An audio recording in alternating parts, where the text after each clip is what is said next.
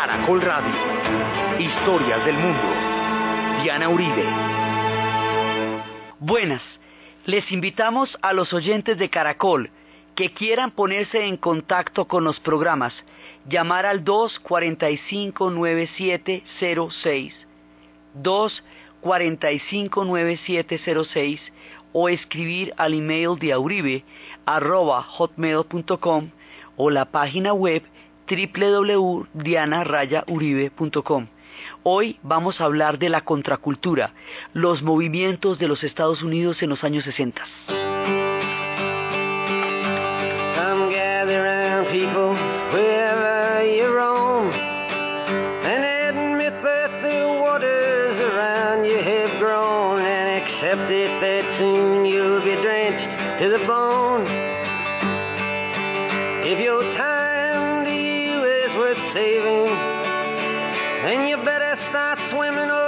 Or sink like a stone. For the times they are a changing.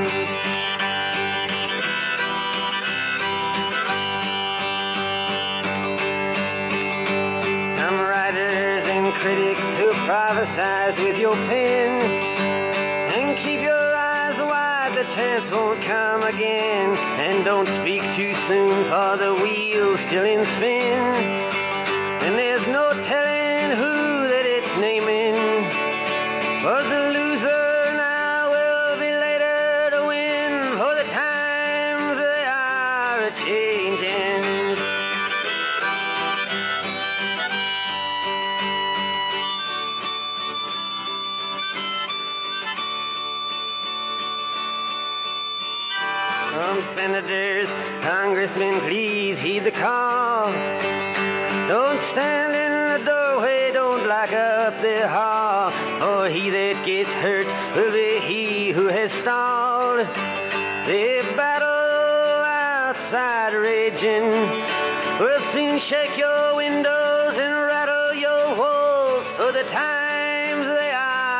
Changing.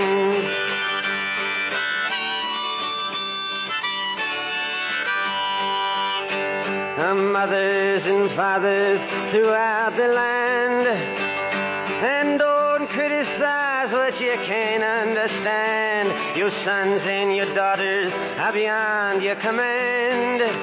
Your old road is rapidly aging.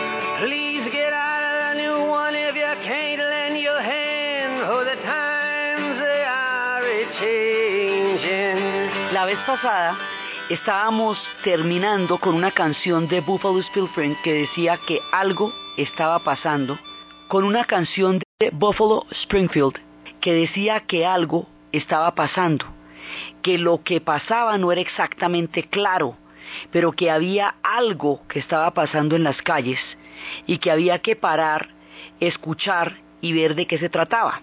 Con eso terminamos el programa pasado. Bueno, pues hoy nos dicen lo que está pasando. Lo que está pasando es que los tiempos están cambiando. Entonces Bob Dylan, que hemos hablado de él como uno de los profetas, como uno, digamos, de los iluminadores de esa época, porque él tenía una claridad muy grande del ritmo de los acontecimientos y lo cantaba, como era un trovador de la línea del folk americano, de toda la historia de que venía desde Woodrow Gertie y que va a ser, digamos, un tipo con un profundo sentimiento político y una percepción muy aguda de su tiempo, él es un protagonista de todo lo que va a pasar, tanto como lo pueden ser las figuras políticas porque él era el que cantaba una historia que durante mucho tiempo estuvo más cantada que contada. El rock se va a volver un cronista de todos los movimientos de la época porque todo lo que pase va a estar registrado en el rock porque no había tiempo para escribirlo.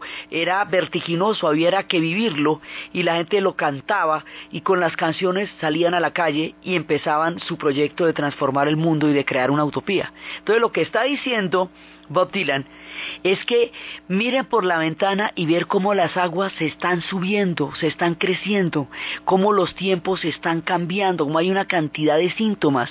No se puede todavía llegar a conclusiones porque la rueda aún está en movimiento y empieza a llamar a una serie de sectores. Entonces le dice a los congresistas y a los políticos que pongan atención porque aquel que no entienda eso puede hundirse porque no entiende que los tiempos están cambiando. Le a los críticos, a los escritores, que agucen sus sentidos para poder interpretar la naturaleza de los cambios, porque hay muchas transformaciones porque los tiempos están cambiando, porque dice que aquel que ahorita está de ganador después puede terminar de perdedor, que el que no entienda lo que está pasando se puede, el que no aprenda a nadar, en los cambios, se puede hundir con ellos, y le dice a los padres y a las madres de toda la tierra, que no critiquen lo que no pueden entender, que sus hijos y sus hijas están fuera de su control, porque los tiempos están cambiando. Entonces, ¿qué es lo que está pasando? Pasa que se va a montar un movimiento gigantesco durante la década de los años 60 que habíamos empezado a hablar en el capítulo pasado, cuando reseñábamos que tenía los límites entre el momento en que la canción de los Beatles A Hard Day's Night llega al primer lugar de las listas hasta el momento en que se firman los acuerdos de paz en Vietnam. Entonces, ¿cómo empieza eso? ¿De qué se trata? Lo primero son los movimientos por los derechos civiles, porque abren el nivel de conciencia de que hay muchas cosas que no están funcionando como a ellos les dijeron que debían ser, que hay profundas inconsecuencias entre su discurso y la manera como se practica en la realidad, como el método de Martin Luther King y lo que le va a dar su legitimidad ante el mundo es la no violencia, es que los fines y los medios no sean separables. La no violencia va a ser el método a través del cual toda la movilización va a intentar transformar el mundo en el que vivieron. Entonces van a ser pacifistas por definición. Habíamos hablado como cuando se hacen los movimientos del poder negro, habíamos dicho cómo muchos activistas blancos van a ser eh, después desalojados de las filas, se les va a decir que muchas gracias, pero que no se va a poder seguir con ellos porque lo que viene es un tema puramente negro. Ahí es que esos muchachos van a ser activistas entrenados que después van a montar el movimiento antiguerra. Entonces, por ahí es que empieza, digamos, a abrirse paso esto pero tiene muchos, muchos lugares, porque son muchísimos movimientos. Entonces, por un lado, empieza a abrirse la conciencia, por el otro lado, empiezan los movimientos universitarios. Y los, los movimientos universitarios están ligados a la revuelta de Berkeley y empiezan a cuestionar la educación. Entonces empiezan a cuestionar la verticalidad de la educación, la manera como se impone la educación sobre la gente, la manera como la autoridad hace que obedezcan normas que ni siquiera pueden cuestionar o reflexionar. Se cuestiona el que el profesor todo lo sepa, el que el alumno todo lo ignore y que el profesor le levante la tapa de los sesos, le llene la, la, cabeza de información y luego le toque imprimir. Habíamos visto cómo este sistema vertical de educación se va a cuestionar cuando las universidades se vuelven fenómenos de masas y empiezan a plantear todo un nivel de reflexión y ahí se van a cuestionar dos pilares importantes. Por un lado, la educación y por otro lado, la familia en términos de autoridad también. Entonces, por el lado de la educación, se va a formar un movimiento que se llama Estudiantes por una Sociedad Democrática. Students for a Democratic Society. Esos estudiantes arrancan de Berkeley, pero todas las universidades en Estados Unidos van a estar ligadas al movimiento antiguerra, pues a, a todas las movilizaciones. Entonces, en un primer momento, esto es académico simplemente están, digamos, revisando los pilares de la educación. El movimiento estudiantil se está esparciendo por todo el mundo. Estamos hablando del 62 y del 63, y después cuando se van a dar los movimientos de la declaración de Pearl Harbor, que es el manifiesto de los estudiantes por una sociedad democrática. Más adelante, el movimiento estudiantil se va a ver involucrado en un movimiento para parar la guerra del Vietnam, que va a ser un movimiento muchísimo más grande, porque en última lo que va a unir a todo este parche que cada uno tiene un cuento distinto y está en otra cosa diferente, en últimas lo que va a poner que todo el mundo se ponga de acuerdo va a ser el movimiento para parar la guerra del Vietnam. Entonces los primeros que se van a meter en eso son los estudiantes que van a empezar con los debates sobre qué es lo que están haciendo ellos en Vietnam, invitando por las noches, no se les invitaba, de día no se les permitían las aulas, estaban invitando por las noches, por un lado a gente que estaba de acuerdo con la intervención y a gente que estaba en contra de la intervención, para que los estudiantes, ante el vacío de las noticias, para comunicar con precisión lo que estaba pasando allá, se formaran su propio criterio a partir de los debates que se llamaban los teach-in. Así es que el movimiento universitario se va a volver poco a poco un movimiento para parar la guerra del Vietnam y cuando lleguen los veteranos con las historias tan aterradoras que vivieron en el frente y la cuenten, entonces eh, van a empezar a convertirse en activistas y esto se va armando poco a poco hasta que llegue a ser una cosa absolutamente gigantesca. Esto es el ala política, esta es la nueva izquierda, esta es la gente que opina que hay que reinventarse no solamente el mundo, sino el concepto mismo de revolución. Es la nueva izquierda que está inspirada en Ho Chi Minh, en el Che Guevara, que está inspirada en los movimientos de descolonización. Es, es, es toda una influencia que está llegando y que se va a traducir en el movimiento contra la guerra del Vietnam, por un lado. Por otro lado, en casa hay un conflicto con los padres y hay un conflicto con los padres muy grande porque los muchachos, los beneficiarios del modo de vida americano, los de la crema, porque hemos hablado de cómo hay un montón de gente que está excluida. Y la gente que está excluida son las comunidades negras, las comunidades chicanas, las comunidades latinas, tampoco forman parte del modo de vida americano. Los chicanos viven en una situación deplorable. Y ellos decían en las movilizaciones que ellos hicieron que las escuelas chicanas eran como la parte de atrás de los buses negros. Eran una segregación en términos de oportunidades académicas que los mantenía siempre dentro de un sector de servidumbre. Y también hicieron grandes movilizaciones en los colegios por el derecho a la calidad académica y a que se les planteara un futuro universitario posible para las comunidades chicanas. Eso es toda la gente que está por fuera del sueño americano. Pero dentro de la gente que está en la pomada, los de la crema, los que están en lo propio, los de los suburbios, los que se tomaron la vena, los del caso Carra y Beca, los que tienen todo lo que el sueño americano tiene para ofrecerle a una generación nuevecita y recién estrenada, esos también se van a movilizar. Entonces dirá usted, pero ¿y qué les afana? Si todo lo tienen.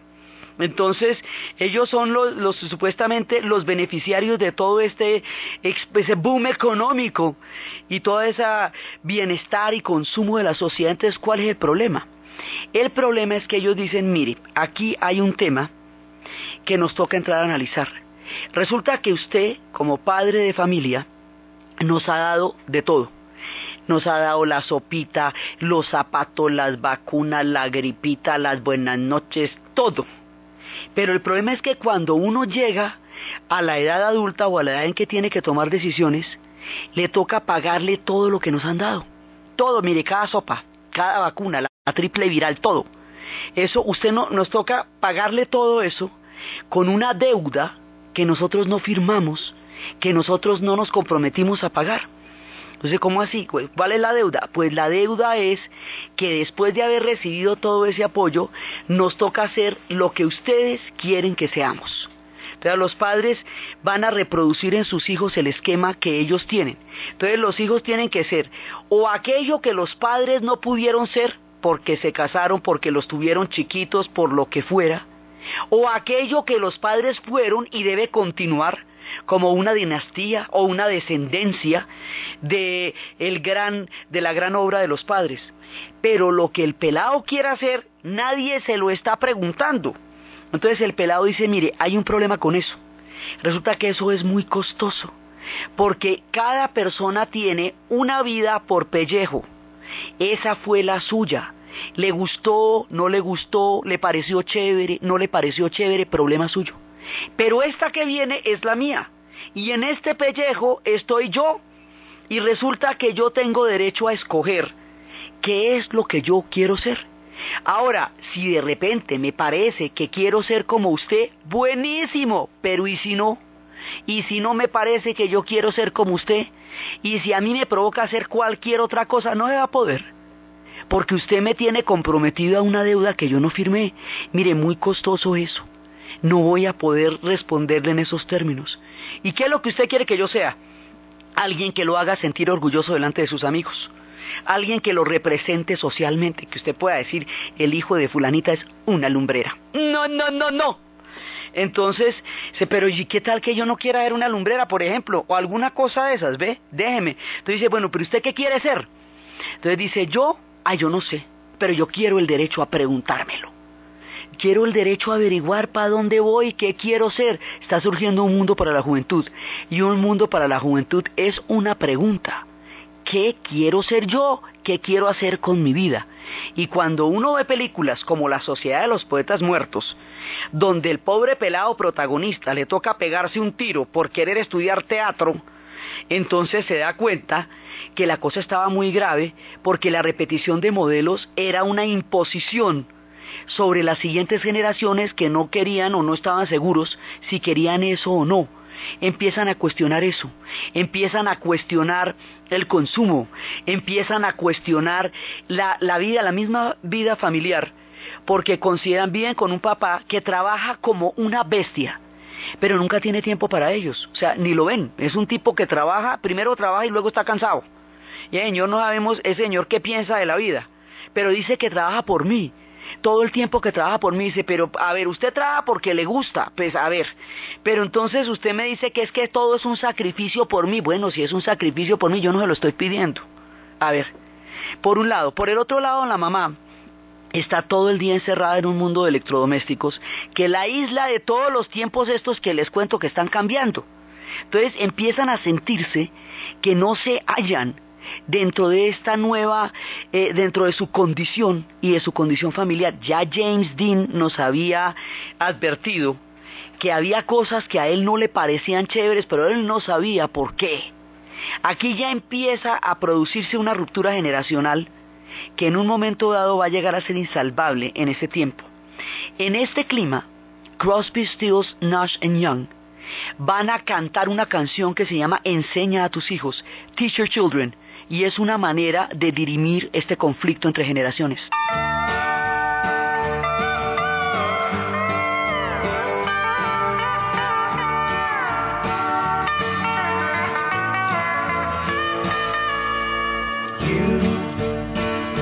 On the road must have a code that you can live by and so become yourself because the past is just a goodbye. Teach your children well.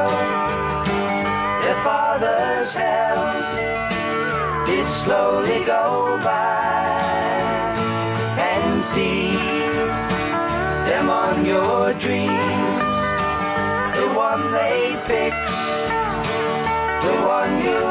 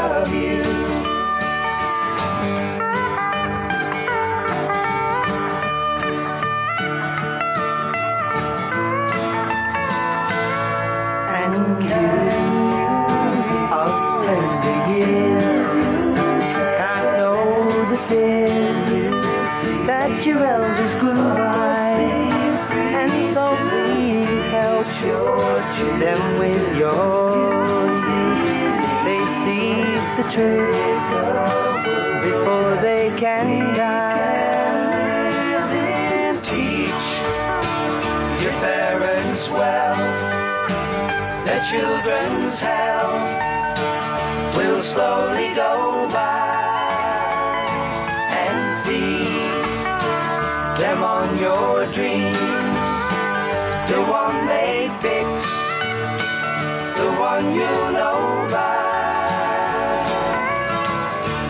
Don't you ever ask them why. If they told you, you would cry. So just look at them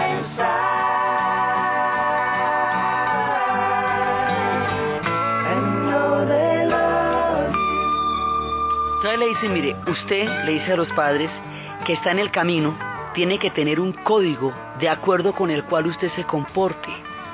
Y tiene que aprender a mirar a sus hijos, dice, enseña a tus hijos bien y alimentalos en tus sueños. Y así tu propio, el, el propio infierno se va a ir desvaneciendo. Nunca les preguntes por qué, porque si te contestan, tú llorarías. Solamente tienes que entender que ellos te aman. Entonces le dice a los pelados, y usted, que tiene los años tiernos, que tiene la juventud, tiene que enseñarle a ellos también a, a, desvanecer sus propios infiernos y a encontrar el camino antes de que se mueran. Y también le dice, no les pregunte por qué. Si ellos se lo dijeran, usted se pondría a llorar, solamente mírelo, suspire y sepa que lo quieran. Entonces dice que unos y otros tienen sus propios infiernos y unos y otros tienen sus propios sueños y tienen que aprender a entenderse los unos con los otros, los unos para proyectarse en el camino de la juventud y los otros para encontrar las pistas antes de morir.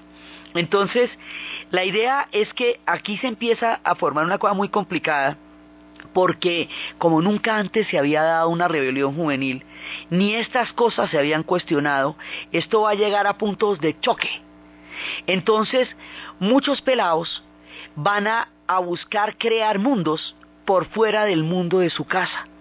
Y cuando esta coyuntura está, digamos, dándose en un punto, ahí sucede una cosa en 1967 en San Francisco en High Ashbury, que es el verano del amor, y es una convocatoria de una convocatoria como para buscar pispirispis porque nadie sabe exactamente a qué es.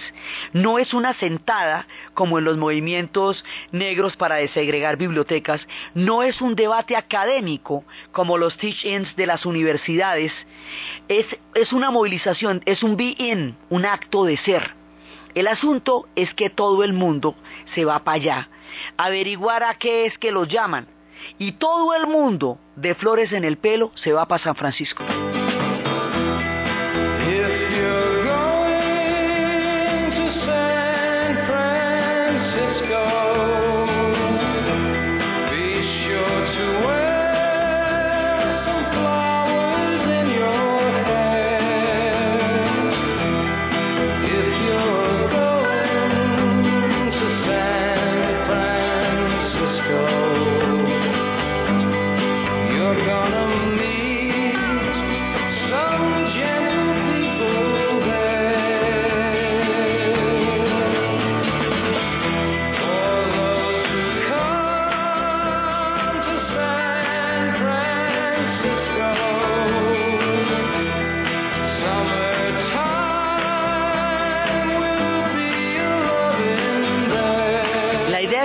Llegaba a San Francisco se iba a encontrar la gente más bonita, la gente tenía flores en el pelo, en las calles de San Francisco había gente fresca, había gente chévere, algo maravilloso pasaba.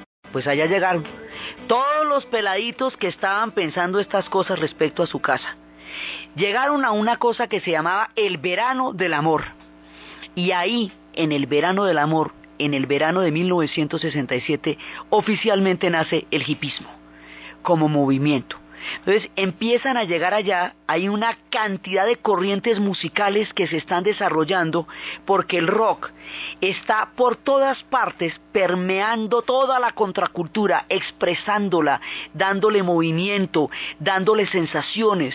Es el tiempo en que se está creando el género y está por todas partes. Entonces está Grateful Dead, está un montón de músicos, están The Doors, Jim Morrison, mucha gente está ahí metida y están unos que van a ser emblemáticos de lo que pasaba en San Francisco, que eran los mamas y los papas.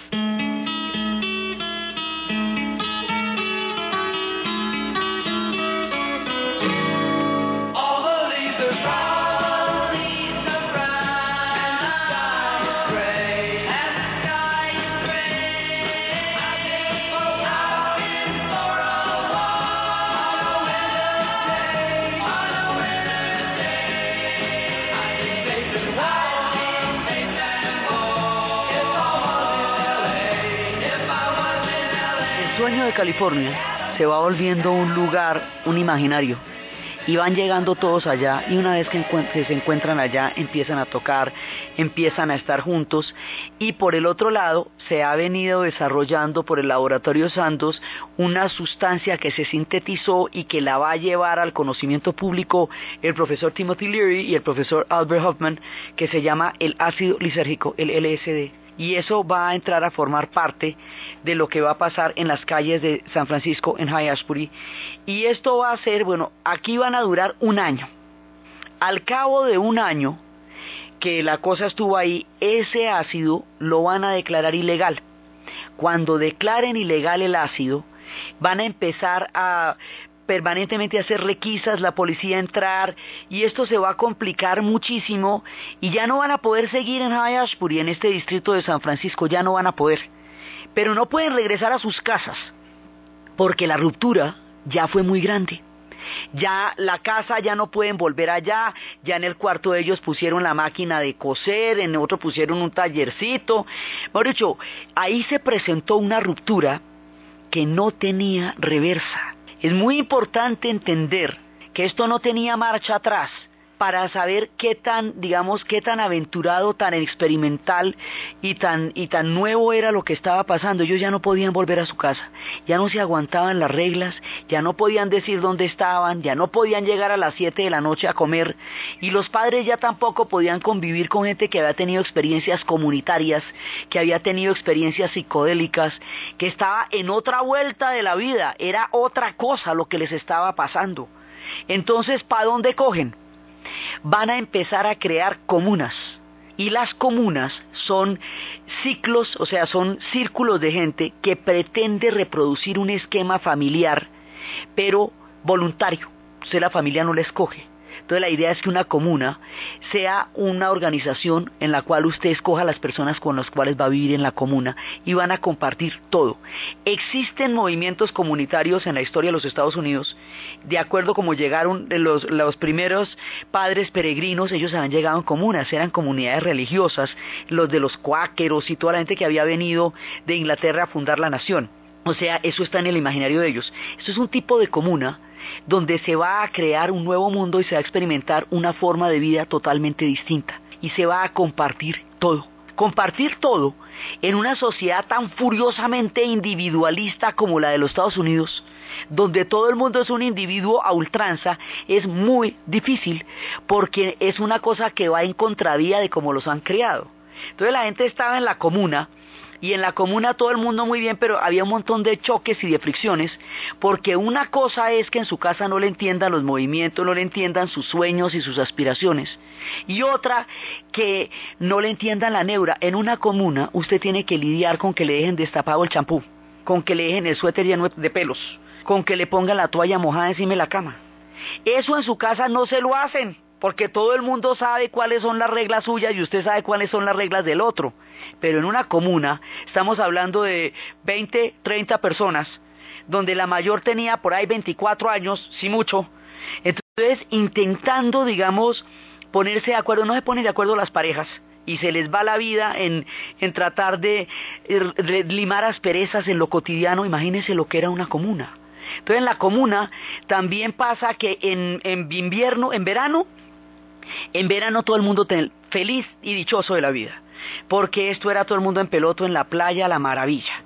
Pero cuando llega el invierno, sobre todo las comunas del norte, y esta gente engarrotada del frío, cinco meses, cuatro meses, frente a un calentador todos, pues mire, para marzo ya no se podían ni soportar, porque como decía la gente de los experimentos comuneros que se hicieron en Colombia, lo bueno de las comunas, lo bueno de la visita es que termina es que usted cuando hace una visita se va para su casa y ya. Pero la comuna no termina, eso es como una licuadora. Entonces la gente no podía, esto era un voltaje 24 horas en donde se estaban rompiendo todos los esquemas de la moral imperante. Entonces se estaba, se estaba peleando contra la monogamia porque se decía que la monogamia no era sino una hipocresía disfrazada y que la gente en la vida real no se comporta así. Entonces estaban empezando los experimentos de lo que sería la revolución sexual.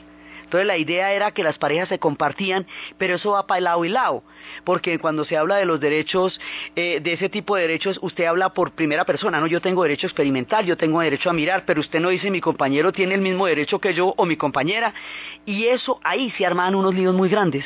Entonces empezaron a hacer publicaciones para ver si alguien había solucionado lo que a los otros les, producía tanto problema.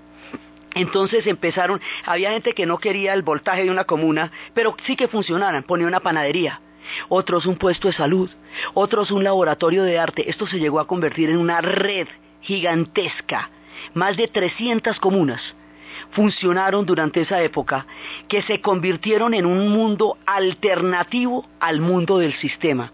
A esto se le llama contracultura, porque es una cultura contraria a la cultura imperante y eso tiene sus propias reglas y tiene sus propias historias. Como las comunas generaban tanto impacto y tanto rechazo en la sociedad convencional, entonces había que hacerlas en sitios más bien apartados porque era, era difícil, realmente difícil funcionar con ellas, entonces porque eran una ruptura muy grande a una moral puritana. Entonces, por eso era que les hacían panaderías, puestos de, salud, todo eso para crear condiciones de viabilidad para la comuna. Más adelante, cuando el movimiento antiguerra eh, se desarrolle, las comunas serán las redes a través de los cuales los muchachos que no quieren ir a pelear a Vietnam puedan, pasando de una comuna a otra, desertar al Canadá, a donde desertaron más de 400 mil pelados por no ir a pelear a Vietnam, cuando el movimiento antiguerra ya alcance momentos cumbres. Entonces la comuna va a ser una fuente de toda clase de innovaciones. Estas publicaciones que se van a hacer para facilitarle la vida a la gente o para comunicarse, se van a volver periódicos, se van a volver periodismo independiente. Se va a llamar para periodismo porque es un periodismo paralelo al periodismo oficial. Esos pelados van a ser corresponsales que van a ir directamente a Vietnam y van a tener una visión independiente. Y como la guerra de Vietnam no fue declarada, ellos tienen el derecho constitucional a cubrir todo lo que pasó y ellos son los que van a informar qué pasó en Vietnam. Aquí van a salir cantidades y más adelante estos pelados independientes son los que cuando sean contratados por el Washington Post van a poder revelar el escándalo del Watergate. O sea, de aquí va saliendo toda una forma de pensamiento que se sale de cauce, que se sale de todo lo que está pasando y empieza el cuestionamiento en serio de todo lo que es la época, el tiempo, la sociedad, los valores, los pilares sobre los cuales están montados. Entonces, los hechos son, la, digamos, el, el problema familiar, el tema de High Ashbury y la formación de las comunas. Pero lo que es verdaderamente impresionante es el nivel de cuestionamiento que ellos desarrollaron de la sociedad. Ellos van a desarrollar una crítica tan supremamente fuerte con la sociedad de su tiempo que no van a poder vivir dentro de ella, sino que van a crear una sociedad aparte. Ese es el hipismo. El hipismo es todo el movimiento comunero a lo largo y ancho de los Estados Unidos que simultáneamente también está ocurriendo en Europa estaba ocurriendo en Alemania y estaba ocurriendo en Holanda, porque los dos fenómenos, el de Europa y el de Estados Unidos, aunque son distintos, estuvieron conectados todo el tiempo. En Inglaterra también se crea un mundo underground ground porque se considera que el underground son los metros, son los inconscientes de las ciudades. Por eso también se le llama la cultura underground. Y esto tiene una cantidad de percepciones diferentes. Una de las percepciones es que hay un cambio de era está terminando la era de Pisces, que era una era de, guerras, y está empezando una era que en su movimiento va a llevar a un mundo de espiritualidad, de tolerancia y de entendimiento. Se dice que el movimiento, las eras duran un mil años, se dice que el movimiento está empezando en los años 60, se estaría terminando más o menos para la segunda década del siglo XXI. Se dice que ahí empieza una conflusión astral, que los planetas empiezan a alinearse de una manera que van llevando hacia un mundo de una espiritualidad. A esto se le llama la era de Acuario.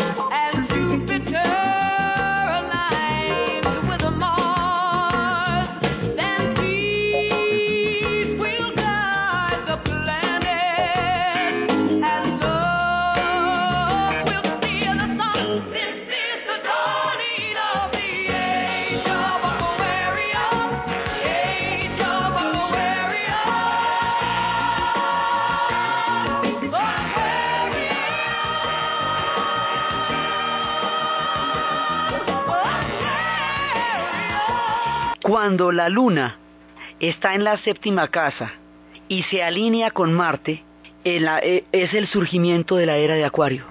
Es una era de armonía, de entendimiento, de mutua confianza. Es una era de, de mutuo respeto. Es una era de revelación, de iluminación mental es la era de Acuario. Más adelante, una mujer que se llama Marilyn Ferguson haría, escribía un libro que se llama La Revolución de Acuario y se compara lo que pasó en esta época, en los años 60, con la revolución de Copérnico, porque la revolución copernicana no cambió, eh, digamos, no fue una revolución política, sino fue una revolución que cambió la manera como la gente se encontraba dentro del cosmos. Esto va a ser una revolución en la conciencia, esto que se llama la contracultura. Es una revolución en la manera como veían el mundo. Entonces empiezan a cuestionar un montón de cosas.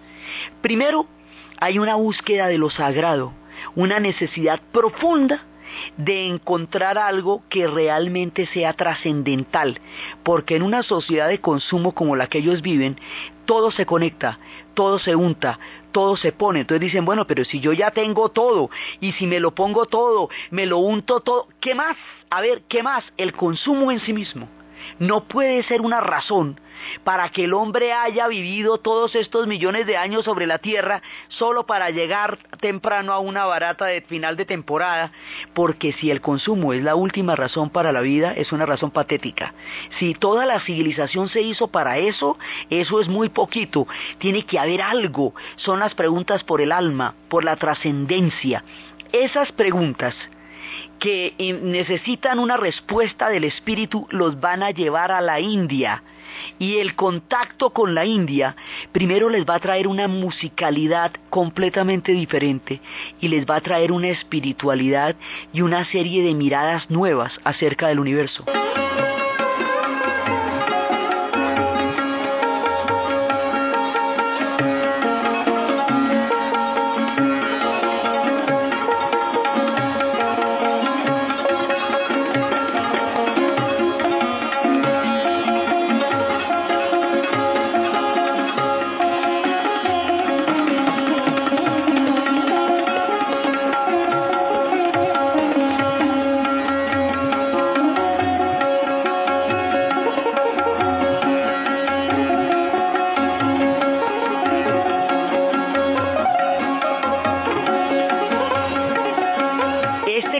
Con la India le va a cambiar la mente a todo el mundo porque primero se van a dar cuenta que el hombre no es el show de la evolución, el único que ha nacido por todos los tiempos, sino que es una brisna de la grandeza del cosmos. Se van a dar cuenta que hay una espiritualidad completamente distinta y milenaria, que hay toda una nueva mirada sobre el mundo. La India va a aportar en ese momento todo su poderío de civilización espiritual a un mundo ávido de lo trascendental. Y en ese momento, los Beatles, a los que les hemos dicho que son unos mutantes, empiezan a entender esa búsqueda, se van a volcar hacia la India. Eso va a cambiar su música, va a cambiar su percepción. Algunos de ellos, uno de ellos, en el caso por ejemplo de George Harrison, él va a estar el resto de su vida metido en eso.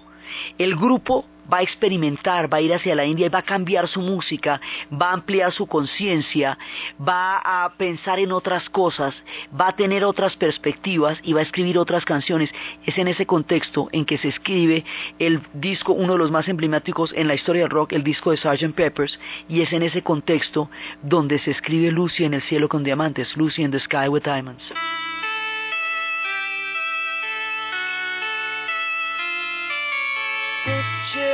Yourself in a boat on a river with tangerine trees and marmalade skies. Somebody calls you, you answer quite slowly. A girl with kaleidoscope eyes.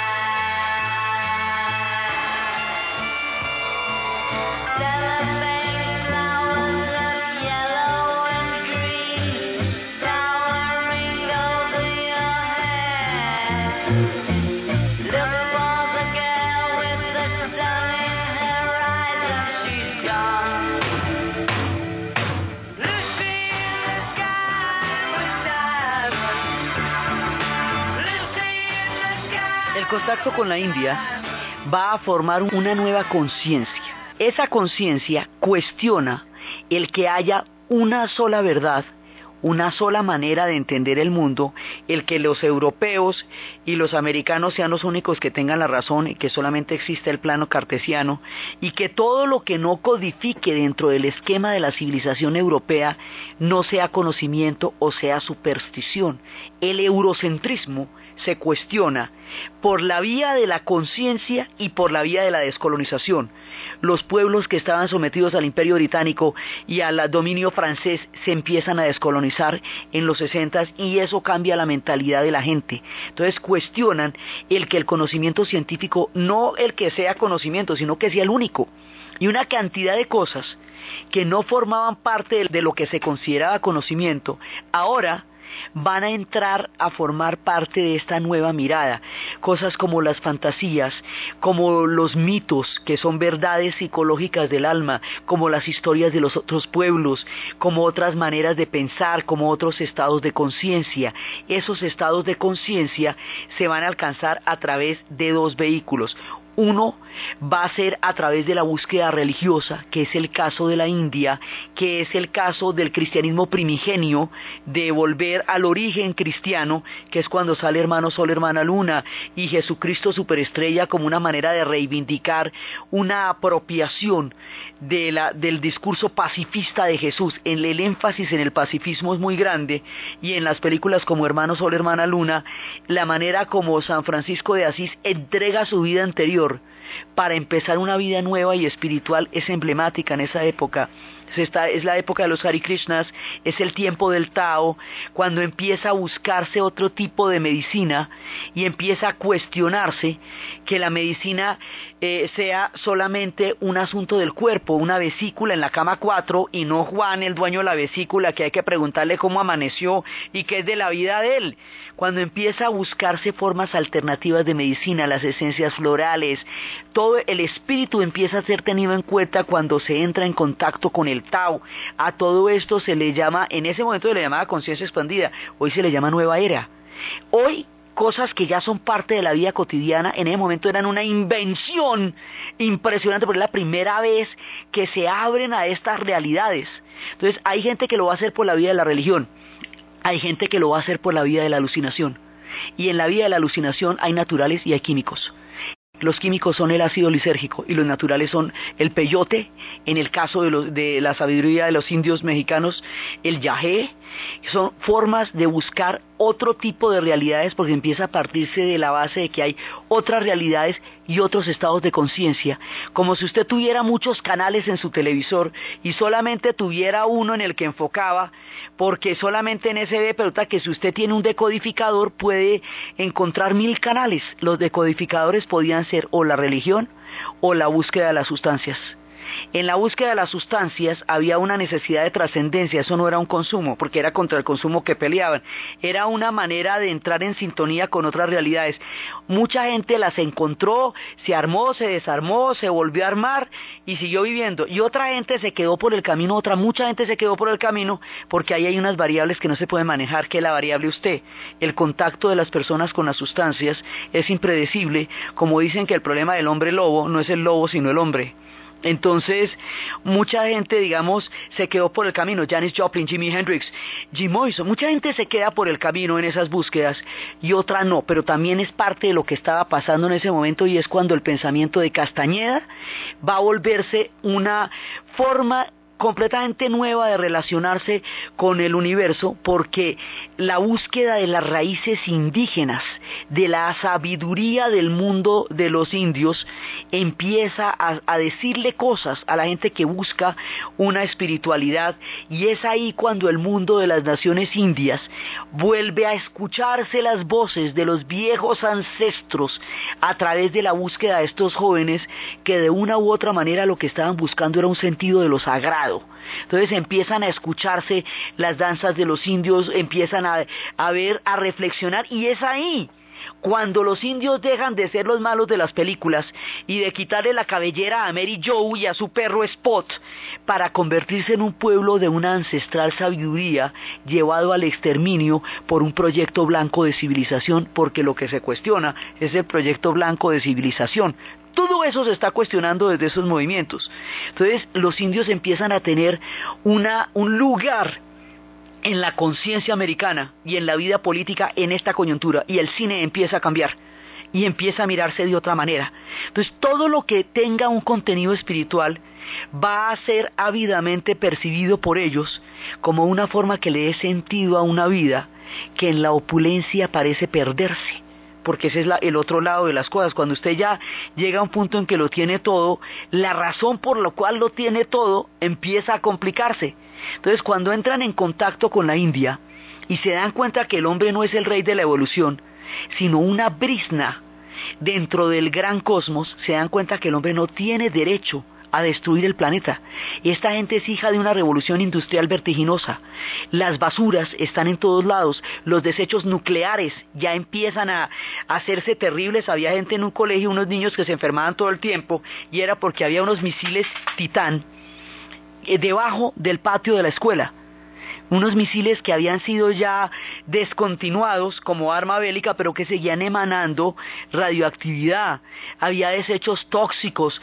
Entonces, el contacto con la India, la profunda espiritualidad cósmica de la civilización de la India y las basuras, los desechos tóxicos, el aire contaminado, van a hacer que se produzca una nueva mirada que se llama el pensamiento ecológico la ecología surge en esa época como una necesidad de cuidar el planeta porque no es nuestro.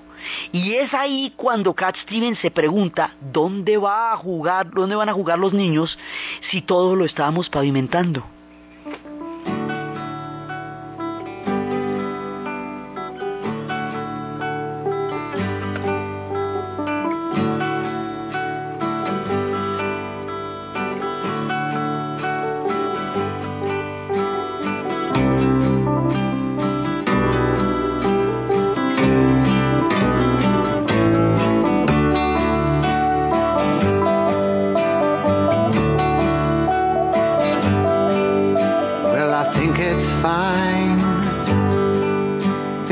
Jumbo plane taking a ride on a cosmic train. Switch on summer from a slot machine. Just get what you want if you want, as you can get anything. I know we've come a long way. Changing day to. But tell me, where do the children play? Cat Stevens nos dice que es bueno que se construyan aviones y camiones y carreteras y que haya todo ese progreso, pero que él se pregunta dónde van a jugar los niños que si todo eso nos va a decir cómo vivir y nos va a decir cómo morir. Y empiezan las preguntas por la ecología y esas no han terminado y ahora con el calentamiento global la cosa es bastante más complicada. Entonces, aquí empieza a cambiarse la manera de ver el mundo. Y eso son muchas cosas. Adi Hoffman decía, nosotros hicimos, uno de los grandes líderes que vamos a ver después, nosotros hicimos un mundo mejor no por la, eh, no por la cantidad de racionalización o por los preceptos del momento, sino por las, por las escogencias que fuimos capaces de llevar a este planeta. Enseñamos que la gente debería tener el derecho de cambiar la historia, enseñamos que el racismo no podía seguir siendo como una segregación legal, enseñamos que no podíamos mandar medio millón de soldados a Vietnam a morir por causas que no tenían ningún apoyo popular. Enseñamos que la idea de la que la mujer era un ciudadano de segunda clase no podía ser aceptable. Enseñamos que el ambiente era importante y que no podíamos rehuir el tema ambiental. Enseñamos muchas cosas. Éramos jóvenes, autosuficientes, hipócritas, valientes, tontos, asustados, asustados a muerte, pero teníamos la razón, decía él. O sea, todo esto se va a cuestionar, las mujeres, la guerra del Vietnam, todo. La manera como se cuestiona todo esto, cómo esto va a llevar a un conjunto de movilizaciones para parar la guerra del Vietnam, el papel de las mujeres en esta historia y cómo se va cambiando el concepto de la cultura de la época prefigurando la segunda mitad del siglo XX y buena parte de lo que es la cultura contemporánea es lo que vamos a ver en el siguiente programa. Entonces, desde los espacios de la conciencia expandida de un mundo para la juventud, de la mirada ecológica, del contacto con la India, del hipismo, de las brechas generacionales, de las búsquedas de una espiritualidad y una armonía y una conciencia histórica en la narración Diana Uribe, en la producción Jessy Rodríguez. Y para ustedes, feliz fin de semana.